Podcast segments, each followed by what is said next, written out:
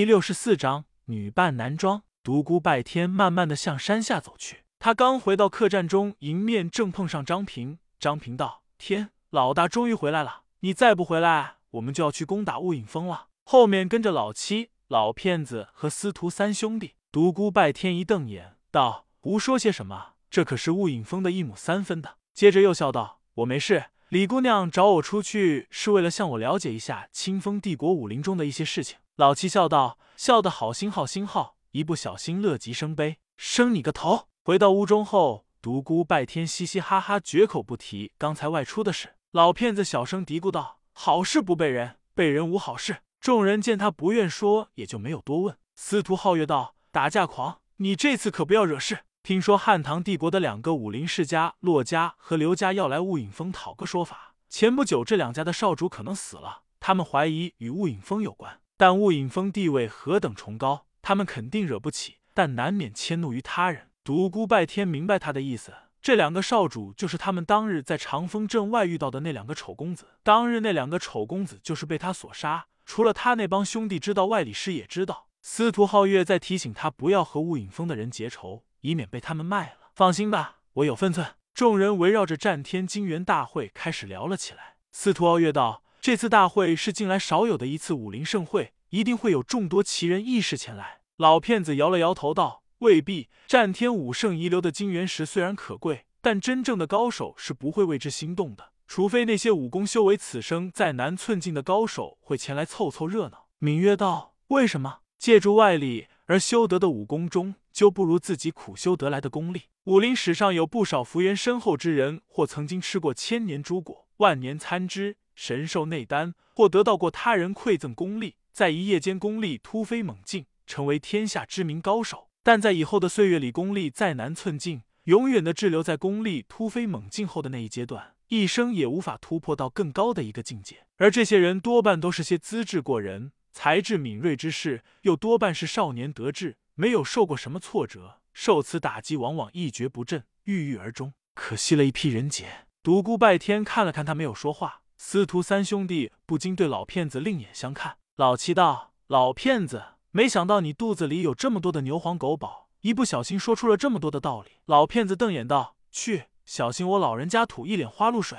众人齐笑。这一天，众人又兴奋又激动，期盼八月十五早一时刻到来。八月十五日清晨，第一缕阳光洒向了雾隐峰，云雾渐渐淡去，这座古仙人遗址显现出了如同仙境般的宜人风景，遍地奇花异草，真情异兽遇人不惊。数万豪杰开始雾隐峰山上涌去。独孤拜天感叹道：“流泉飞瀑，鸟语花香，真是人间仙境。唯一的不足，不是我家后花园。”司徒傲月等人听他开头两句话还不住点头，听到最后一句话时脸色顿变，赶紧过来捂他的嘴。司徒傲月道：“你不要命了！”正在这时，众人身后一个清脆的声音道：“好大的口气！你以为你是我吗？”众人回头一看，是一位异常俊美的书生，英气勃发，风神如玉。张平叹道：“天啊，竟有这么漂亮的男人，比女人还要美，简直是人妖！”老骗子笑道：“傻小子，动动脑子。”那是个西贝货，连这都看不出来。少女想不到一上来就被人揭穿了。你们胡说些什么？小的不会说话，老的为老不尊。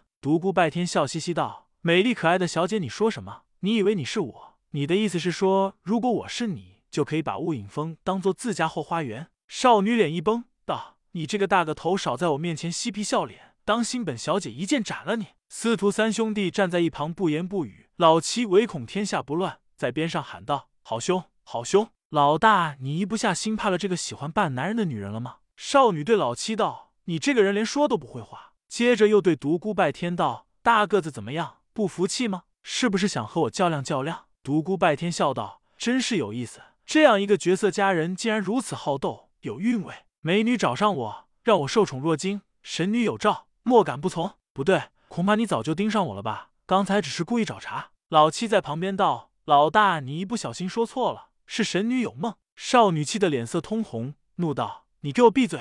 老七吓得赶紧闭口不言。独孤拜天道：“你为什么找上我？”少女笑道：“人怕出名，你怕壮。这一个多来，在清风帝国，我满耳朵听到的都是独孤拜天这四个讨厌的字，烦都烦死了。”老七坏笑道：“一不小心说错了，是人怕出名，猪怕壮。”少女笑嘻嘻道：“说的对，一点都没错。”独孤拜天瞪了老七一眼，对着这个少女苦笑道：“小丫头片子，你要怎样？傻大个，你对我说话客气点。你不是名气很大吗？我想和你比斗一场。”少女一脸挑衅的神色。独孤拜天看了看山上越来越多的江湖人，转过身对他道：“家人相邀，莫敢不从。只是此时此地，你我打斗一场的话，必然会招来好多人围观，惊动了雾影峰上的人，与你与我都没有好处。我倒是有一个办法，你我来一场另类的比试，如何？何为另类的比试？你大概也听说了，汉唐帝国的骆家和刘家要来雾影峰兴师问罪，你我就来个太岁头上动土，专找王刘两家的麻烦，看谁惹的麻烦大。”看谁的胆子大，如何？这有何不可？不过这也太简单了吧，没意思。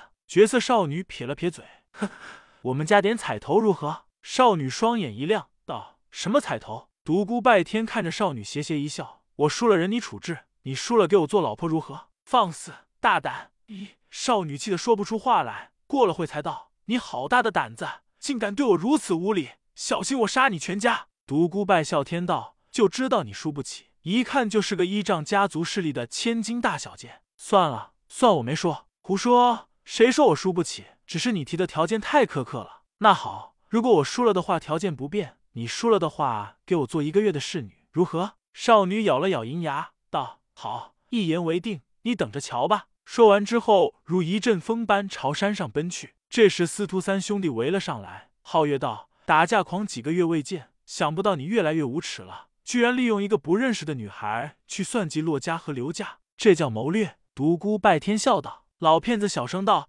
，baby，小心偷鸡不成。反反你个头！”独孤拜天敲了一下他的头后，当先朝山上跑去。越往山顶走，山势越陡峭，最后距峰顶百丈高度时，东西北三面已无法再向上攀登。这三面是悬崖峭壁，行人不能再前进半步。只有正南面有一条通道通向峰顶。由于四面八方所有的人都涌向了这唯一的道路，人越来越多。正在这时，却有一波人从山上往下来，边走边嚷道：“真是岂有此理！我们我们不远千里而来，却上不得山顶，气死人了！”路上有的行人问道：“兄弟们怎么了？发生了什么事？”这条道也不是径直通向雾隐峰顶，一个三丈多高的陡峭石壁挡在了这条路的终点，就像一个巨大的台阶一样，高十多米。我们这些人根本上不去，只得下山了。雾影峰的人没有垂下绳索吗？哪有呀！他们巴不得人越少越好。待到独孤拜天等人来到这个巨大的台阶下面时，此地已聚了好多的人。司徒傲月道：“一流身手以下，还真上不去。”司徒敏月顽皮笑道：“姐夫用我背你上去吗？”独孤拜天笑道：“你这小子就这么瞧不起我？”话声一顿，又道：“我不是告诉你不要叫我姐夫了吗？下次记住，好吧？”拜天哥、张平、老七和老骗子三人愁眉不展。这样的高度，他们可上不去。三人不时拿眼光瞄向独孤拜天宽时的后背。你们三个死兔子的眼光怎么那么暧昧？别看我，我可没有那种嗜好。独孤拜天远远躲开了这三人。老大，求你背我们上去吧。张平一脸可怜兮兮的样子。老七道：老大，你一不小心就背我上去了，我很轻。老骗子却已将眼光瞄向了司徒三兄弟。正在这时，峭壁上方传来声音：独孤拜天，你们上不来吗？真是太差劲了。正是他们在山下遇到的那个女扮男装的绝色少女。独孤拜天道：“谁说我们上不去？”张平过来，我先送你上去。张平简直高兴的要命，赶紧跑到了独孤拜天身后，想要爬上他的后背。你要干嘛？独孤拜天面带笑意的看着他，接着快速抓住了他的胳膊，使劲抡了起来。嗖，一道人影冲天而起，张平被独孤拜天掷了上去，在空中大叫：“救命啊！”接着砰的一声，便掉到了峭壁上方。过了好长时间，才从地上爬起来，然后冲下，挥了挥手，够刺激。峭壁下正在目瞪口呆的人们一下子晕倒一片。独孤拜天又一把抓住了正在发呆的老七，老七大叫：“不要啊！”便已飞了起来，砰落在了上面。老七一瘸一拐的来到崖边，冲下喊道：“老大，你！”独孤拜天赶忙道：“一不小心，一不小心。”老大，你一步，你够狠。等到独孤拜天转向老骗子时，老骗子比野兔还要迅捷，嗖跑到了司徒三兄弟背后。